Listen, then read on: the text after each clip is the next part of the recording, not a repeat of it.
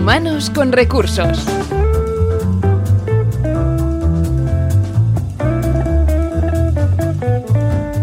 Bienvenidos a un nuevo programa de Humanos con Recursos, un podcast para hablar de talento, liderazgo e innovación, impulsado por Inusual, una empresa especializada en preparar líderes y organizaciones fuera de lo común. Hoy nos acompañará Moisés Martínez, creador del juego creador del método Biopolis que se está aplicando en grandes compañías alrededor del mundo. Como siempre, los consejos extraídos del blog de Inusual y también del de su CEO Pera Rosales y acabaremos con el apunte inusual. Si estáis todos listos, empezamos. Humanos con recursos, el podcast de la innovación.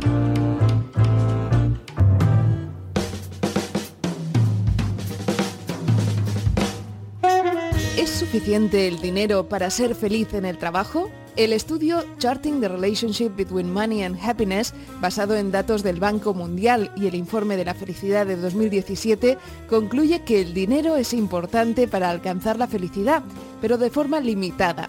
Una vez que se cumplen los elementos materiales de la jerarquía de Maslow, se necesitan otras motivaciones, como por ejemplo, adhesión a una meta o a un objetivo, la sensación de que nuestro trabajo importa y está alineado con nuestros valores personales, esperanza u optimismo, la sensación de que nuestro futuro puede mejorar si comprendemos mejor nuestras necesidades y creamos un plan para nosotros mismos, y relaciones positivas, la conexión con los demás es tan importante como otros aspectos del trabajo para nuestra felicidad.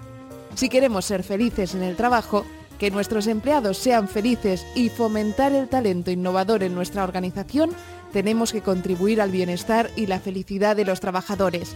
Y todo esto no es posible sin la siguiente reflexión. ¿Conoces a tus empleados? ¿Sabes lo que les hace felices? La vida es un juego, es el juego en el que participamos a lo largo de toda nuestra experiencia. La cuestión es, ¿sabemos jugarla bien? Esta es, pues evidentemente, una reflexión a la vez que una pregunta que se hace nuestro invitado de hoy, el coach y también compositor Moisés Martínez. ¿Qué tal, Moisés? Muy bien, encantado de estar con vosotros. Gracias por uh, acompañarnos. Sabemos de tu apretada agenda porque sin duda lo que te ha dado Biopolis es uh, ya no solo las uh, experiencias que creas para muchísimas empresas, para muchísimos de sus equipos, para muchísimas compañías, sino también pues la que a ti te ha aportado y que estás viviendo junto a ella. Eh, empezamos, pero antes, como siempre, pues respondiendo un poco ¿qué es para ti la innovación? ¿Cómo definirías el concepto de la cultura de innovación? Bueno, pues yo creo que la palabra innovar tiene como dos partes, el prefijo in, que es como estar dentro, y innovar, innovar, que es nuevo, ¿no? Entonces, estar constantemente creando desde un ángulo que permita hacer algo nuevo en cada momento, ¿no? Tú siempre te has dedicado al coach, es decir, uh, ¿qué ha habido antes de Biopolis en tu trayectoria profesional? Yo vengo del mundo de la música, tengo el privilegio de comenzar estudios musicales desde los 5 años y a los 14, 15 años tengo eh, el honor de poder uh, recibir clases de un profesor que me abre la mente en, más allá de las fronteras musicales y me inspira su estilo de vida, me inspira que trabaja 20 horas a la semana, tiene tres meses de vacaciones, le pagan por disfrutar y me pareció algo totalmente innovador para el contexto que tenía alrededor. A partir de ahí comenzamos a conectar con temas de psicología, de desarrollo humano y ver cómo habían conexiones directas entre cómo uno piensa, cómo uno hace las cosas, cómo uno estudia y al final cómo se refleja eso en la interpretación musical. ¿no? Un inicio de trayectoria inusual. Claro, cómo acaba a alguien, hablando del mundo de la música, pues ligado a, a, este juego. ¿Cuándo fue la primera vez que se te ocurrió crear Biopolis? Justo a partir de esa exploración constante desde la música hacia mi propio autoconocimiento y desde ahí con referentes como eh, Benjamin Zander, eh, Herbert von Karajan, que era director de orquesta, pero a la vez impartía conferencias de liderazgo en, en grandes multinacionales, o Daniel Barenboim, que utiliza la música para integrar todo lo que es la interculturalidad entre judíos y palestinos y crear una cultura de paz a través del lenguaje musical.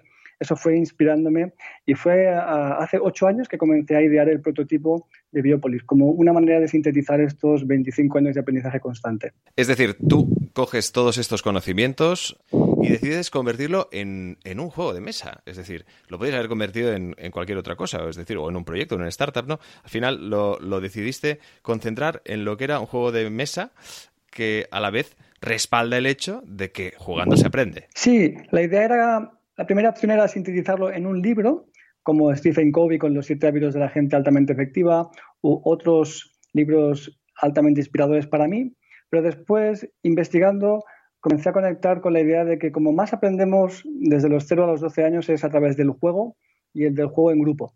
Entonces hicimos una exploración de cuáles habían sido los juegos más difundidos y jugados en el siglo XX, como Monopoly, Trivial Pursuit, Parchís, con unos más de mil millones de jugadores en, su, en su trayectoria, y extrajimos los principios activos de estos juegos, donde incorporamos después las 300 cartas que eh, nutrían el contenido de todos los aspectos de, la vida, ¿no? En ocho áreas más la suerte y la crisis.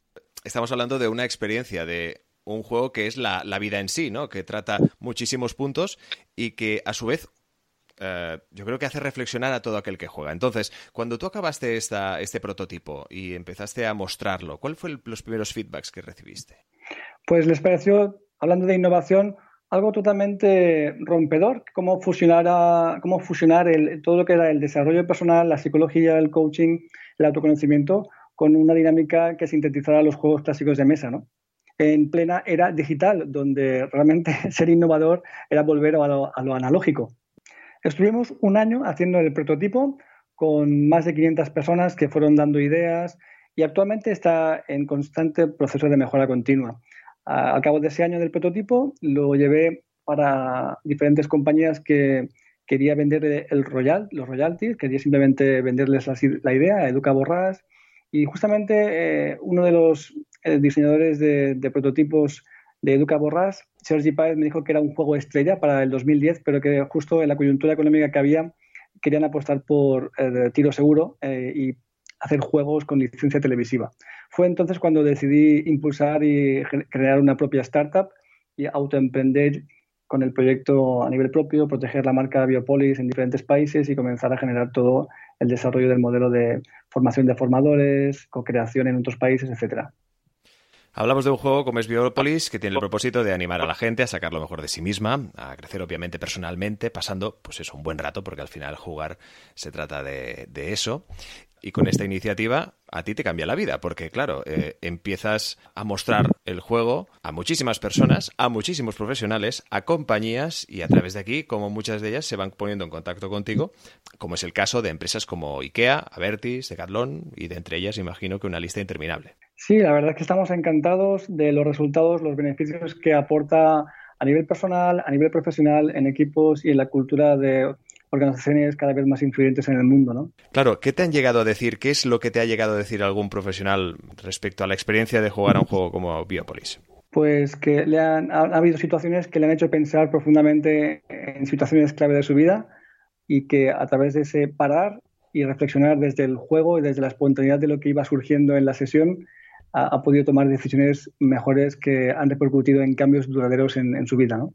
Tanto a nivel profesional en la cuenta de resultados económicos como a nivel personal.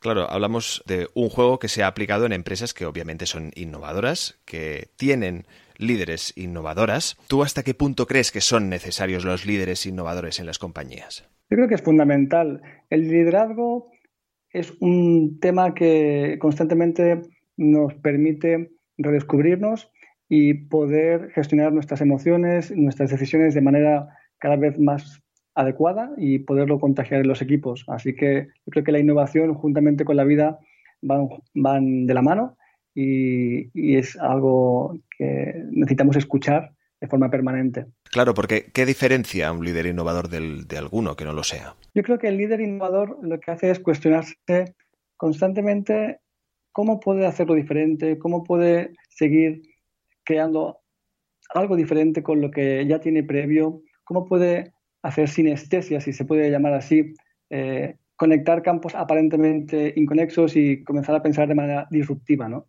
Eso es lo que yo creo que diferencia a un líder innovador de, un líder convencional. Claro, en este aspecto lo que hace Biopolis es eh, recuperar la importancia de los, de los humanos con recursos, ¿no? Es decir, de aquí el, título también de este podcast, ¿no? Es decir, el hecho de recuperar capital humano que a su vez es importante no olvidar y también saber cuidar. Y supongo que gracias a, experiencias como la de Biopolis eh, entiendo que todo esto ayuda a que siga así fluyendo. Sí, justamente, y más desde la filosofía de Inusual, ¿no? Donde eh, la persona está en el centro y esta persona tiene estas ocho áreas desde el yo, la salud, la pareja, el entorno, las relaciones, la profesión, el dinero y el ocio, y estas están constantemente interrelacionadas. Desde la autoconciencia, que es el recurso infinito que tiene el ser humano para poder darse cuenta de las cosas y mejorar, desde ahí es donde podemos comenzar a ser cada vez más humanos y tener cada vez más recursos, tanto emocionales como profesionales, como materiales. Hacías mención de, Inusual. Um, ¿qué, opinión te merece una empresa como Inusual? Pues mira, yo conozco a Pera Rosales, que fue su fundador, es su fundador, y me parece justamente que este contenido que estamos hablando en este podcast ilustra de manera maravillosa que estamos alineados ¿no? ahí, en crear una manera de hacer diferente donde la creatividad interactiva ocupe el centro y que esté al servicio de las personas y también de, los negocios sostenibles.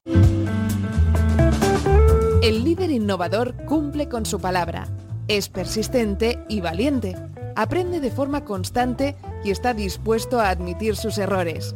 Esta habilidad para reconocer sus fallos o defectos es lo que llamamos humildad y es la clave de un liderazgo efectivo. Colaborar para inspirar creatividad, promover la innovación, encontrar soluciones juntos, cambiar malos comportamientos a tiempo y la humildad, pilar sobre el que todos esos otros valores se mantienen. Si quieres ser un líder innovador o inusual, debes reconocer tus errores y aprender de ellos. Es curioso pensar que algunos deben ser humillados primero antes de que se den cuenta de que deben practicar la humildad. Sin embargo, no siempre tiene que ser así antes de decidirte a ser un todo que se resiste al cambio y no está dispuesto a aceptar una nueva perspectiva, comprende que tú podrías ser lo que detiene la innovación, elimina la creatividad y evita que las personas que te rodean progresen. Como líder innovador, ¿soy lo suficientemente humilde? Estamos hablando de una, empresa, como es inusual, que en este aspecto ayuda, acompaña a muchísimas compañías a, ser innovadoras que pretenden y que quieren aplicar esta cultura, este liderazgo innovador en su día a día. Pero ¿cómo crees que se consigue que una empresa eh, llegue a ser más innovadora? Ya no solo con la ayuda de una empresa como una compañía, como es inusual, sino también pues cómo, cómo consigue en su día a día eh, aplicar este cambio. Yo creo que el primer paso es justamente que el liderazgo tome conciencia de su capacidad de mejora y de conectar áreas que normalmente no están conectadas y comenzar a hacer hibridaciones entre diferentes disciplinas, diferentes inteligencias de las ocho que tenemos, ¿no? de las inteligencias múltiples, y aplicarlo también a todo el contexto organizacional desde el propio liderazgo y después eh, expandiéndolo hacia los equipos que lideran. Hablamos con eh, Moisés Martínez, compositor, coach, creador de este juego extraordinario que al que cambió la vida Biopolis hace ya ocho años, ocho años de entiendo que muchísimas experiencias, muchísimas vivencias, en el que, pues, eh, evidentemente te deberás haber encontrado también en muchos entornos dentro de estas compañías que han querido jugar a este Biopolis donde pues eh, se descubra uno mismo muchísimas cosas en su aspecto sentimental incluso, ¿no? Que, desconocía. Sí, de hecho, la clave del aprendizaje ha estado siempre latente ahí desde el juego, ¿no? La historia es que ahora con el concepto de gamification y el aporte de la neurociencia, justificando que es desde la emoción positiva del placer divertido donde se instalan mejor los aprendizajes y se transfieren mejor a las competencias digamos que Biopolis adquiere mucho más relevancia con toda su visión de expansión mundial como metodología, ¿no? Estamos hablando ya no solo de un juego de mesa, sino de un método que se aplica a 5.000 unidades, a 5.000 proyectos, a 5.000 compañías y eh, todos ellos repartidos en varios países. Ahí has dado en un punto interesante porque antes de, entrar en materia, eh, ¿en cuántos países ha llegado Biopolis? Actualmente estamos en 14 países y, como tú decías, es una metodología a través del juego de mesa para poder vertebrar todos los contenidos que se trabajan desde el liderazgo, la cohesión de equipos, el team building, la comunicación, la innovación, la resolución de conflictos, el trabajo por valores, etcétera, etcétera. La inteligencia emocional. Alemania, Suiza, Austria, España, hablando de obviamente Europa, saltamos el charco, nos vamos a, Estados Unidos. Eh, todos ellos en esta experiencia en el que, como tú decías, de este método que se aplica y que se acaba adaptando a, una forma de ser, a una sociedad, a una cultura que entiendo que ha sido un proceso no precisamente fácil, ¿no? Porque hay países que por, por forma de hacer, y ya no solo en el ámbito uh, de su día a día, sino también en el ámbito profesional, que son completamente antagónicas. Sí, la verdad es que como el enfoque está conectado con el fluir del, día a día, antes decías que, tenía la agenda petada, pues justamente uno de los objetivos es que la agenda no esté petada, sino que esté alineada en el estado de flow, ¿no? que diría la psicología positiva, y poder vivir cada día como un regalo, como si vivieras de vacaciones o como si te pagaran por disfrutar eh, viviendo. ¿no? Y a partir de ahí, todo lo que es el proceso de eh, adaptación cultural se convierte también en parte del juego y es fascinante poder descubrir equipos humanos, eh, diferentes culturas y cómo hay un nexo común que los va vertebrando ¿no? a través de, este espacio donde la vida crece, que es Biopolis. Por ejemplo, en el caso de Alemania, Suiza y Austria, que fue la primera co-creación eh, de, franquicia, digamos, en la traducción y la adaptación, eh, justamente es, el país, Alemania, donde está el festival de juegos de mesa más importante del mundo, ¿no? Correcto. Y donde más afición hay en ese. Y, por lo tanto, es, es una paradoja ver cómo hay estructuras más ah, supuestamente rígidas o protocolarias que contrastan con esta cultura de juego que a lo mejor sorprendería cómo se, cómo se conectan, ¿no? Pero es así. Eh, ¿Cuántas empresas ahora mismo están esperando a la prueba de Biopolis? Pues mira, no sabía decirte el número porque como hay diferentes equipos en diferentes países del mundo, no, no llevo la cuenta exacta. Pero mira, justamente hace una semana estábamos con una de las empresas de más influencia a nivel mundial, y más pioneras en innovación, que es Hewlett Packard, ¿no? en el Centro de Innovación Mundial en Barcelona. Así que eso sería uno de los ejemplos de empresas de primer nivel. Pero también es fascinante ver cómo una pequeña y mediana empresa o, una persona que trabaja por su cuenta eh, interactúa con, con, la metodología y realmente genera cambios igualmente positivos y duraderos, ¿no? Oye, ¿y qué te pasa por la cabeza después de estar viviendo todo lo que vives ya? Bueno, que ahora evidentemente ya se ha convertido en, algo más que normal, ¿no? Pero cómo una idea, cómo una metodología aplicada en un juego de mesa ha, dado tantísimas vueltas en el mundo, que la sigue dando y que sigue dando tantos buenos resultados a tantas compañías. Pues la verdad es que sigo conectado con mi esencia, con el fluir cada día, el agradecer estar vivo, porque es el principal regalo sobre el que se construye todo lo demás ser consciente de, que es un privilegio y que estamos en estado embrionario. ¿no? Cuando diseñé la idea, mi, sueño se proyectaba a 50 años vista para que fuera la metodología y el juego más expandido eh, del siglo XXI, que estuviera en cada país del mundo. Así que fíjate que estamos aún en pañales. Hombre, pues lleváis un buen recorrido ya, ¿eh? es decir, que la cosa va por muy, sin duda, muy buen camino. ¿Qué consejo le darías a un directivo que, que quiere innovar y no puede? Es decir, a una persona pues que que lo desea, pero que se encuentra con trabas, ya no solo humanas, sino pues dentro de la organización, de la estructura de la organización. Pues le sugeriría que se regalara un espacio semanal de diálogo con referentes de la innovación y que en un proceso de comunicación en modo coaching o en modo mentoring pudiera explorar cuáles son esas barreras. Yo creo que ese sería el mejor regalo que le podría dar a sí mismo y a su compañía. Háblanos ahora de estas nuevas dos versiones de, Biopolis, es decir, esta Biopolis Junior está más aplicada al deporte. Eh, ¿Cuándo las podremos ver sacadas ya a la luz? Biopolis Junior se dedica más eh, con un foco a lo que son docentes de secundaria, primaria, también a, los que están estudiando la carrera de psicología o de psicopedagogía, eh, ciencias de la educación y también para público masivo a nivel intergeneracional para jugar en las casas de manera informal. Aunque su foco principal es con un facilitador que vertebra lo que va surgiendo en la partida, también se puede jugar en familia con amigos. Eh, y la versión Sport saldrá, yo creo que cada aquí a dos meses, si todo va bien, la tendremos ya calentita, justamente para jugar con equipos, eh, tanto amateurs como profesionales, con organizaciones, clubes, etcétera. Y bueno, algo que antes de que se me olvide para que nos esté escuchando, para que ya tenga interés, que quiera eh, o que ya esté precisamente no eh, pensando oye mañana tengo que eh, o ahora mismo tengo que hablar con el, líder de mi empresa de mi compañía y decirle que, bueno que por favor que, llame a Moisés que llame a su equipo que vengan aquí que necesitamos aprender de este método porque creemos que evidentemente nos puede nos puede ayudar y mucho cómo se juega a, a este juego cómo se juega Biopolis pues mira hay un tablero que es redondo, que tiene estas 10 áreas de vida que te decía, y mueves tu ficha, tu peón, tu avatar, que puede ser individual o en equipos, tiras los dados y si caes, por ejemplo, en la silla número 6, que es de profesión, coges una carta de profesión, eh, la lees en voz alta y tú eliges si quieres hacer o no el reto que te pide la carta. Si consigues lo que te pide la carta, ganas un nivel de vida, de profesión en este caso, y, pasa el turno al siguiente equipo. Básicamente es esa mecánica tan sencilla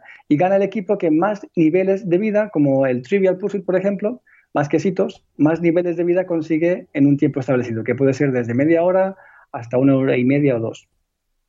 Madre mía, estamos hablando de, un juego que por su sencillez ha, llegado a tantísimos puntos a través del mundo que al final se, yo creo que se trata de una de, de una de sus buenas calidades. Sí, en innovación yo creo que uno de los elementos a tener en cuenta es cómo simplificar los procesos y cómo volver a la esencia.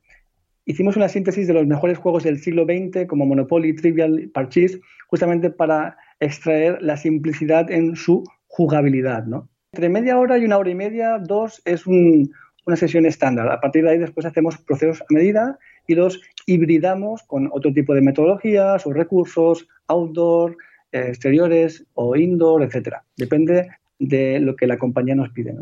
Y cuando has estado en esa compañía, cuando has visto aplicado eh, el método y cómo la gente juega a, Biopolis, ¿qué recuerdas? Entiendo que han sido muchas, ¿no? Pero ¿qué, ¿qué, situación recuerdas especialmente divertida o especialmente brillante a la hora de jugar, viendo a la gente jugar este juego? Mira, lo que más me fascina son dos cosas. Lo primero es que parece que las cartas eligen a los jugadores y no al revés, a través del azar de los dados. Y, los jugadores se quedan como impactados y recuerdan eso durante incluso años. Y lo segundo es que cuanto más potencial tienen los jugadores, más cataliza el juego ese talento que tienen y se, conecta con, un proceso de assessment muy potente, ¿no? de, diagnóstico de, de talento de cada uno de los jugadores. Esas son dos de las cosas que más me fascinan partida tras partida y que me tienen enganchadísimo, ¿no? Como, como el primer día o más. Y ya para finalizar, estamos preguntando a nuestros eh, invitados eh, qué tipo de bibliografía, es decir, qué tipo de títulos debería leer y qué podría recomendar ya no solo sobre el mundo de la innovación, sino también que relacionen el coaching y la innovación. Mira, yo creo que uno de los libros más influyentes actualmente es el de Ed Campbell, uno de los socios creadores de Pixar.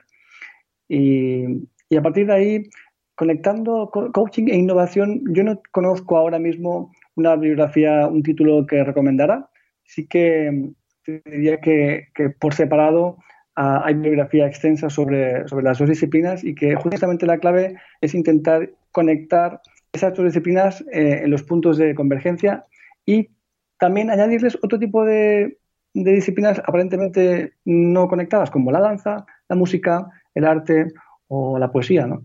Pues Moisés Martínez, coach, compositor, creador del método Biopolis aplicado en este fantástico juego de mesa que tantísimas compañías alrededor del mundo han jugado, están jugando y jugarán. Eh, muchísimas gracias por, eh, por, acompañarnos aquí en Humanos con Recursos. Te deseamos toda la suerte y evidentemente seguiremos muy muy de cerca la evolución de este fantástico método. Muchas gracias a vosotros, un placer. Humanos con Recursos, un programa inusual. La cultura de la innovación no funciona cuando la gente tiene miedo. Hay entornos de trabajo que condicionan a las personas a callar y hacer el trabajo de acuerdo a unas directrices sin moverse de lo dictado. En estas organizaciones, los empleados están más preocupados por no parecer ignorantes, entrometidos o incompetentes, de forma que no hacen preguntas, no ofrecen información o descubrimientos y a veces incluso ni admiten sus errores. Los líderes innovadores que quieren fomentar la cultura de la innovación tienen que preocuparse menos por su propia comodidad y centrarse en la forma en que responden cuando otros miembros expresan sus preocupaciones. y prestar atención a los patrones que se crean desde el principio teniendo en cuenta que las acciones hablan más que las palabras. Aunque la responsabilidad de alentar y articular un clima de seguridad psicológica no tiene que recaer únicamente en la figura del líder, todos los miembros del equipo pueden contribuir de forma activa a normalizar la participación. El equipo no puede percibir un mayor riesgo por participar que el riesgo en sí que supone su silencio. Y hasta aquí Humanos con Recursos. Recordad, el podcast de los líderes innovadores. Además, en breve escuchamos a Pera Rosales en su apunte inusual, pero sobre todo no olvidéis de seguirnos en humanosconrecursos.hr e inusual.com. Gracias a todos por acompañarnos. Hasta el próximo programa.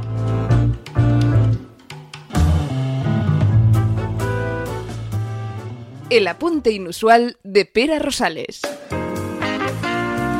Mucha gente cuando le hablas de innovación le viene a la cabeza tecnología, blockchain, transformación digital, bla, bla, bla, ¿no? Y, bueno, da gusto escuchar a, Moisés como bueno, una persona, digamos, de, de, nuestro ramo, donde está viendo la innovación desde una perspectiva mucho más humanista, mucho más personal y con todo aquello que nos pasa como, como individuos ante la novedad, ante el cambio, ¿no?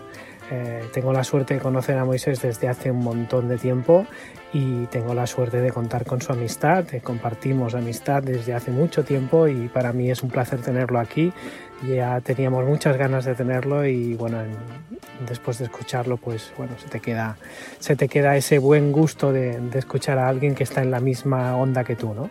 Así que nada, pues es un placer tenerlo aquí y espero que os haya gustado. La verdad es que, bueno, escuchar a un músico eh, que además es súper bueno, tendríais que escucharlo eh, tocar al piano, ¿no? O sea, se deja fluir y, bueno, entras en una, en una especie de magia con la que te acompaña y al mismo tiempo verlo también en acción en los workshops, en la en las acciones que hace eh, por todas partes con, gente que quiere crecer y que quiere pues ser inusual como nosotros decimos no o sea salir un poco de, de la caja de confort y, explorar nuevos mundos y nuevos límites. Eh, entonces estamos encantados de tener a Moisés ahora ya como un entrevistado más en nuestra corta historia, pero es la primera entrevista de nuestra segunda edición, así que estamos muy orgullosos de haber podido contar con él. Gracias Moisés y gracias a todos. Eh, hablamos en la siguiente.